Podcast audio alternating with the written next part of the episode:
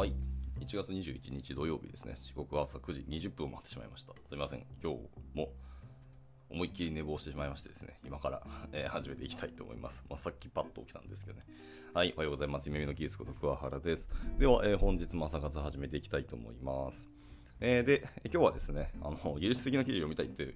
思ったんですけど、やっぱちょっと寝起きで準備もしないまま朝まで寝てしまったので、えっ、と、読む記事リストの中に入っているあの記事を読んでいこうと思います。あの今日は、えー久しぶりにちょっと日本語の記事ですね。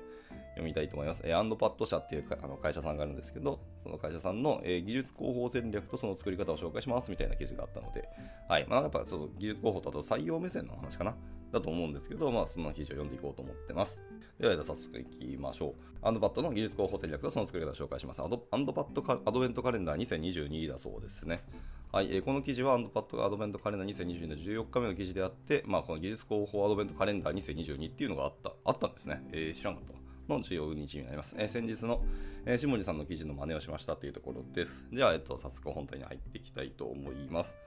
えっ、と、福田健志郎さんですね。おはようございます。ご参加いただきありがとうございます。まあ、タイトルのある記事、本当にだらだら、ただ読んでいくだけですので、まあ、なんか耳的にさ作業用に聞いていただければなと思います。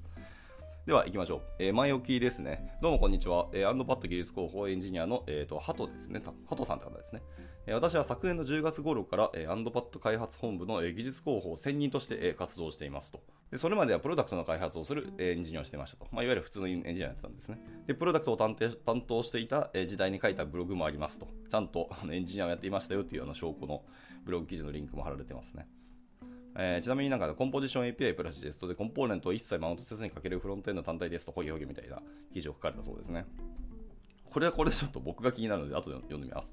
で最近、技術広報というロールで、まあ、活動している方がすごく増えてきたなと思うんですけど、え皆さん、技術広報って何してんのというふうに思いませんか？と。でこれだけ認知されてくると、え技術広報というポジションを置いている企業があるようなので、えー弊社でも技術広報を置きたいを、え相談されるようなケースとか、まやっぱ技術広報がいた方がいいんじゃないの？みたいな議論が、え社内で起きたりするんでもないかというふうに思ってますと。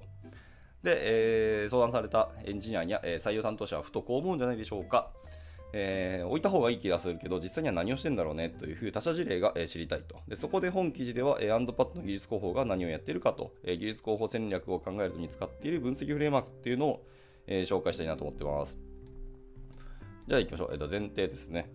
え技術広報には大きく分けると、え、2パターンあると思っていて、え組織の取り組みや、え組織のエンジニアを広報するパターン A と自身の活動を広報、ブランディングするパターン B があります。パターン A の技術広報は、え組織の取り組みを紹介する企画を考えたり、エンジニアイベントの企画、や運営をやったりと、裏方を担当します。パターン A の人は、えー EM などマネージャー職を兼任していたり、人事やマーケ職の出身の方だったりと技術広報になった背景はまあもちろん様々ですと。パターン B の方は、えー名が通っているエンジニアの方が多く、自身でイベント登壇したり、インタビューを受けたり、ブログや書籍を執筆した,、執筆したり、しますと。そうすることで、えー小組織の技術ブランディングを担います。パターン B の方がパターン A を兼任する場合もまあもちろんありますけどねということですけど。で、今回私がお話しするのは、えーとパターン A の技術広報の方ですね。はいまあ、いわゆるその EM とかマネージャー職を兼任していた方ですね。まあ、人事やマーケの方だったりとは、ちょっと背景結構様々な方のパターン A ですね。パターン B の話ではないので、誤解ないようにお願いしますということでした。では、えっと、実際に、えっと、アンドパッド社がやっている技術広報ですね。何やってるかということですけど、まあ、一応、アンドパッド社のその技術広報の、えー採用ページですね。っていうところもあるので、まあ、そこのリンクも貼ってますけど。で、この求人票に記載してある業務内容の箇所を以下に抜粋します。えーいっぱいあるんですけど、まあ、一個一個読んでいきますね。えー技術ブランディング戦略の、えー企画立案だったり、えー技術コミュニティ、採用候補者、えー社内社外エンジニア、えー社内社外広報、えー社内社外人事、えーメディアとの関係構築、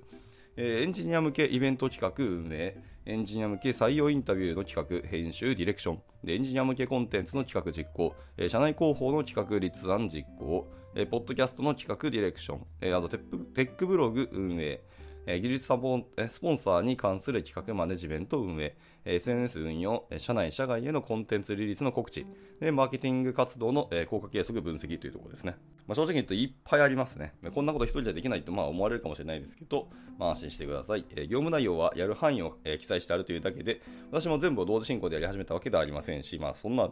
うんさすがに全部はできるわけないですね。かつ、えーまあアンドパート社でも別に全部同時進行でやってもらうわけではないので安心して応募してほしいです。では、えっと、まずはエンジニアのインタビューの企画から始めて、ポッドキャスト、イベント企画、テックブログ運営、SNS 運用、スポンサー運営などやることを増やしていきました。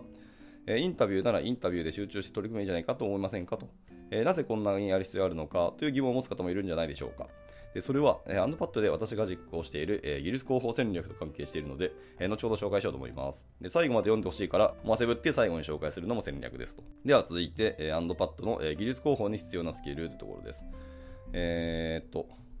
今気づいたんですけど、えー、タイトルの ANDPAD はちゃんとあのアルファベット、英語の方の ANDPAD ですけど、えー、本記事内の、えー、あれですね、セクションタイトルの方はカタカナのアンドパッドなんですね。ちょっと今気づきました。で、続いてそうですね、必要な,、えー、必要なスキルってところですけど、アンドパッドに必要な、えー、スキルっていうのは実は以下の4つになってますと。すごい少ない。応募するなら今。えっとですね、多分このスキルはこの先も、まあ、追加変更あったとしても大きくこの4つからそんなに動くことはないんじゃないかなと思うような内容ですね。はい、えー、1つ目、エンジニアリングへの高い興味関心と基礎的な知識。2つ目に企画の立案実行、効果分析した経験。え3つ目、情報発信のディレクトディレクションを行える、え高いライティング能力。え4つ目、え複数の関係者との関係構築をしながらプロジェクトを進めた経験というところで、これ難しいですね。じゃあ新しく技術候補にあのエンジニアからシフトしたいなとか、最初からチャレンジしてみたいなという新卒の方がもしいても、ここをチャレンジできる場があるかというと、なんかこの文面だけを見たら難しいんじゃないかというふうに今僕は感じちゃいましたけど、まあ、新卒でまずそもそも、えー、っと募集をしてないんだろうなと思います。が、まあ、要は同じ畑からやってる方を採用したいっていうことかな。これはなんとなく読んでてちょっと思いました。けど、でも僕もそうですけど、エンジニアから今あの採用負けに移ったんで、まあ、そういう人は他にもまあいるんだろうなと思うので、こ結構厳しそうな気がなんとなくしました。そう高いライティング能力とかもそうですし、効果分析をした経験っていうですね、エンジニアリングとかあの生産性の効果分析した話はあったとしても、企画の立案実行効果分析をエンジニアがやったっていう実績を求めるのは結構なんかシビアだなっていうふうにはちょっと感じました。すいませんね。えー、エンジニアであれば、エンジニアリングへの高い興味関心と基礎的な知識、え、複数の関係者の関係構築をしながらプロジェクトを進めた経験などなど、まあ、この辺クリアしてる人もまあもちろん多いと思いますけど、あとは文章が得意で企画や、えー、分析が得意だったら、えー、ハンドパッドの技術候補はもちろんできますと。それはそうなんですけど、まあ、そんなスーパーな人は、いや、どの会社も欲しいでしょうとちょっと思ったりはしました。はい。で、エンジニアでない方は、えー、特に人事経験やディレクター経験、えー、広報経験のある方だと、えー、情報発信のディレクションを行える高いライティング能力、複数の関係者との関係構築を、えー、えしながら、プロジェクトを進めた経験へのこ,、えー、この辺はですね、クリアしているかと思います。であとはエンジニアや技術に対しての、え、知識、興味があって、えー、企画や分析が得意だったらアンダーワットに技術候補できますということを読む限り、全部が必ず必要なスキルというわけじゃなさそうですね。冒頭に必要な経験とスキルは以下の4つのみと書いてますけど、これら全部を、えー、必要と、まあ、必要にしたいんですけど、えー、実際に門を叩く人は絶対にこれ4つを持ってなきゃいけないというわけではなさそうですね。はい、失礼しました。で、えっと、広報施策っていうのは誰かから降ってくるわけではなく、自分で考えて実行したり、え効果などを分析したりする必要があるため、え何かしらの企画を発案して実行してみたり、え分析をしてみた経験が少しはないと、え業務を進められないかなというふうに思っています。で、え広報企画が降ってくるので、実行面だけを担当しますというスタイルの技術広報もいるかもしれませんけど、え私の知る限りで言うと、技術広報と名乗っている場合、え企画から広報の担当者が考えていることがまあ多いです。いわゆる前述したパターン A の場合の話ですと。でこれは最も大事なスキルなので必須に入れましたが、えやってみたことはないが圧倒的にできる自信がある。その根拠はこれだと言える人なら、え経験が少しもなくても、えできる可能性はあると思ってます。やればできる。やりきるハートが大事だ。そんなハートが強い方ならやってみたらいいんじゃないみたいな考えですと。まあ、この辺は結構うちとも似てますかね。なんかやってみなはれな感覚なので。ではでは、えっ、ー、と、技術広報戦略の考え方というところですね。いよいよ記事の本題になります。えー、で、戦略の前に技術広報の目的に考えてみましょう。ANDPAD の技術広報の目的というのはこちらです。 ANDPAD の開発組織のファンを増やす。 ANDPAD のエンジニアは技術と、プロダクトにひたすひたむきに向き合っていることを広く知ってもらうとですね。この2つ目が多分その技術者に対する刺さり方が結構大きいんじゃないかなと思います。その結果、1、1つ目の、えー、開発組織のファンを増やすっていうところにつながるんじゃないかなと思います。まあまあ、鶏卵みたいな話にちょっと感じましたけど、でもどっちも大事だし、これ素晴らしい目的だなと思いました。で、上記の目的なので、広報する相手は決して採用候補者だけではないと思っています。確かに。しかし、どの企業でも、えそうだと思いますが、え技術広報が担っているミッションで、まあ、一番大きなウェイトを占めているのは、なんやかんや採用候補者を増やすことかなと思っています。うん、多分そうと思います。なので、今回は採用広報の側面で私が、利用している戦略を練るための、分析フレームワークを紹介したいと思います。ありがとうございます。早速ですけど、キャンディデートジャーニーマップっていうのは聞いたことあるでしょうか？えユーザージャーニーマップなら聞いたことあるっていう人も多いと思いますが、ユーザージャーニーマップはそのユーザーが体験するプロセスを、視覚化し、分析できるようにするフレームワークのことですと。でユーザーがサービスを利用するまでの、思考や行動、感情を書き込むことで、ユーザーの立場に立って、えーマーケティングマーケティング施策を考えたり、プロダクトデザインができるようになりますと。でキャンディデートジャーニーマップっていうのは、ユーザーでなく採用候補者のジャーニーを書き込んでいくフレームワークです。私はこちらを利用してイギリス候補戦略を練っていますと。採用候補者にはステージとステップとタッチポイントというのがあります。でステージは6つあって、認知、検討、興味、応募、選考、採用と、まあ、このステージですね。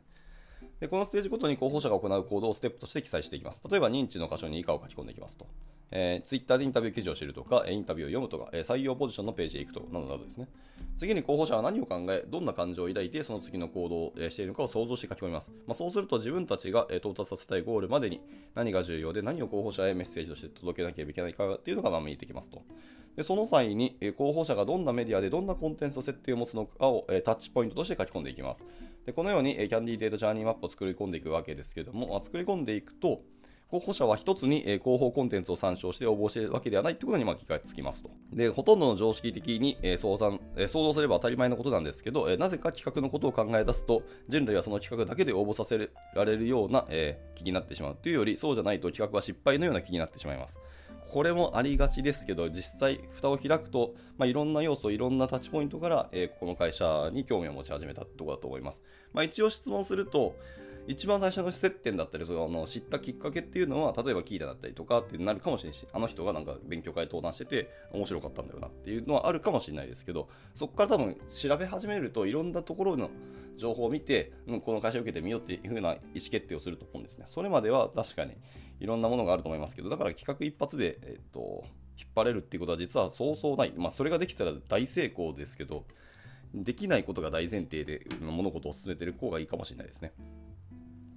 はい、余談でした。で重要なのは、えー候補者のジャーニーのすべてのステージのすべ、えー全てのステップに適切な情報を与えてくれるコンテンツや心を躍動させる機会があることですと。でバトンがなければ次のアクションにつながらず、えー断絶してしまい、えまた戻ってきてくれるまでに時間がかかりますで。適切なステップに効果的なタッチポイントがあることを意識して施策を練る必要があります。そこで話は、えーなぜこんなこんなやる必要があるのみたいなところに戻るんですけど、さまざまなステップでのタッチポイントを生み出すためにいろんな施策を実行しているというのが、まあ、回答になりますと。え特に認知ですね。は、え認知されないと旅も始まらないので非常に重要なステージとして、えま、捉えています、ま、キャンディージャーニーマップについての詳細はま英語ですけど、えタレントリリフトさんっていう方がいて、ま、その人の記事があるので、まあ、見てみてくださいと。相当詳しく書いてあるということでした、えタレントリフトさんは、えクロアチアの企業のようですけどこの他にも採用候補になついて、え参考となる記事をいくつも公開しますので、まあ参考にしてみてくださいでした。え続いて私のチームが手掛けた広報企画というのを実は紹介していきたいと思います。えまずは、えー Tech First っていうそのインタビュー記事ですね。はい、エンジニアをはじめデザイナーや PDM など、えー開発職メンバーのインタビュー記事の、えー連載企画になります。私は企画、ディレクション、まあ、ライティング、写真、アイキャッチ、編集を担当していますと。で過去最も注目を集めた記事はこちらです。えーなんと SNS シェア数えー320、Facebook、Twitter、ハテナック合計すると320、えシェアされたと。で続いて、 ANDPAD Tech Talk ですね。あ、ポッドキャストもやられてたんですね。 ANDPAD 開発本部のテック系ポッドキャストをやられているそうです。私は企画、PM、台本、テックブログの執筆などを、担当しています。過去最も視聴された配信は最新話の、第11回ですねと。ってことは始めたばっかりかもしれないですね。とはいえ、なんかやっぱり他の会社さんの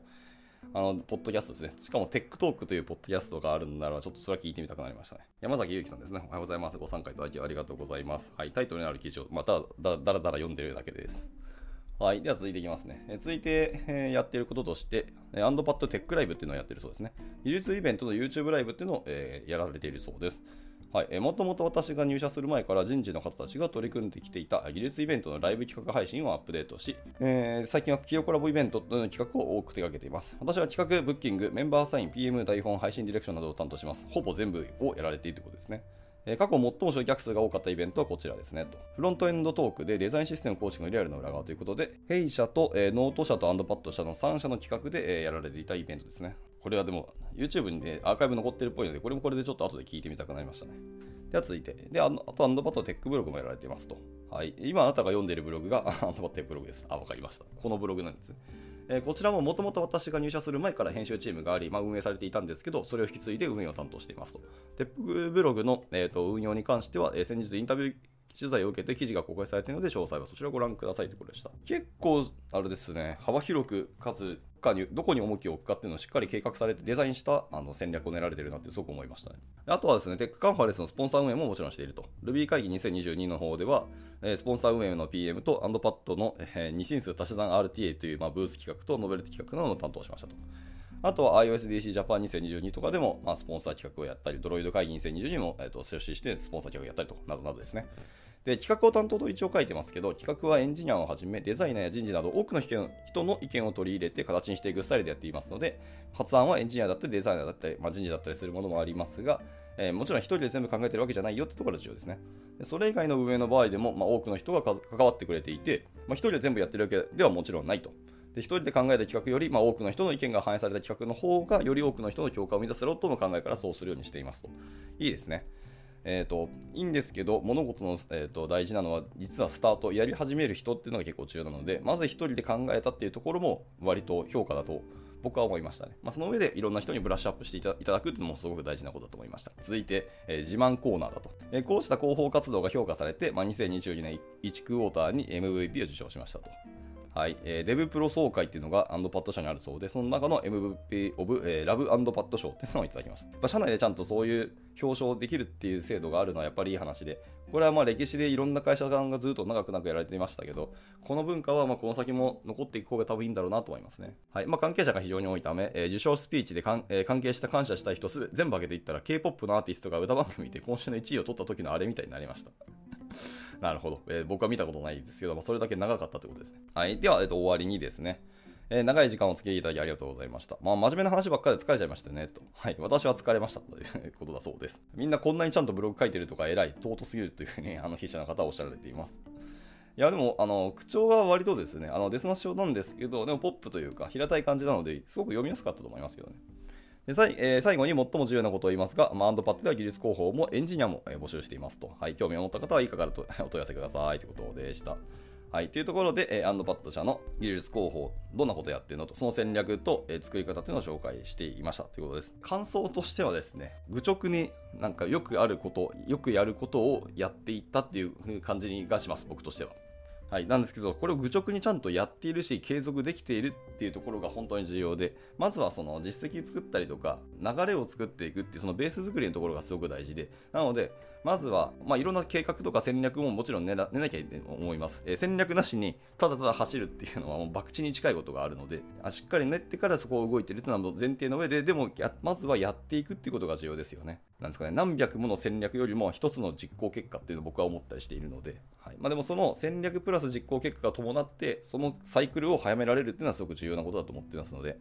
まあ、それをこんなあの幅広くあのスポンサーもそうですし技術ブログもそうですし社内にインタビューとかあのポッドキャストとか勉強会とかもう本当に手がけているっていうのは本当さすがだなっていう感じで、ここは僕は僕らも、我が社夢見もちょっと見習いたいなと思いましたし、なんかやっぱりコラボできるところがあったらコラボしていきたいなというふうに感じました。はい、まあ、後ほどこの記事のリンクもツイートしますので、まあ、興味あったら見てみてください。では、えっ、ー、と、本日の朝活はちょっと短いですけど、こちらで以上にしたいかなと思います。朝寝坊して本当に申し訳なかったです。はい。では、えっ、ー、と、土曜日ですね、ゆっくり休んでいただいて、また明日、明日ももう一日休みですね。はい。えの、永久養っていただいたり、まあ、勉強したり、のんびり遊んだり、お好きに、あの、リフレッシュしていただければなと思います。では、え今日の朝活はこれで終了したいと思います。え、ご参加いただいた山崎さんありがとうございました。では、終了したいと思います。お疲れ様です。